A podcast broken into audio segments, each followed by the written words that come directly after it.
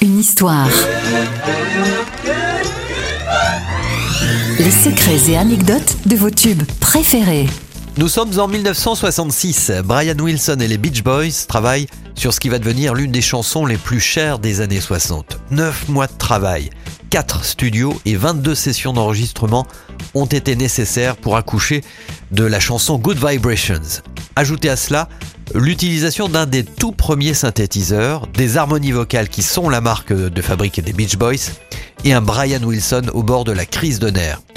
Au total, 50 000 dollars, c'était le prix à payer pour avoir de bonnes vibrations. Il y a eu un avant et un après, Good Vibrations, au point de rendre jaloux les Beatles qui s'empressèrent de rentrer en studio pour enregistrer Sgt. Pepper.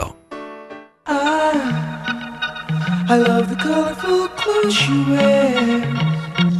and the way the sunlight plays upon her hair. I ah, hear the sound of a gentle word on the wind that lifts her perfume through the air. I'm picking up good vibrations. She's giving me the excitations. I'm picking up.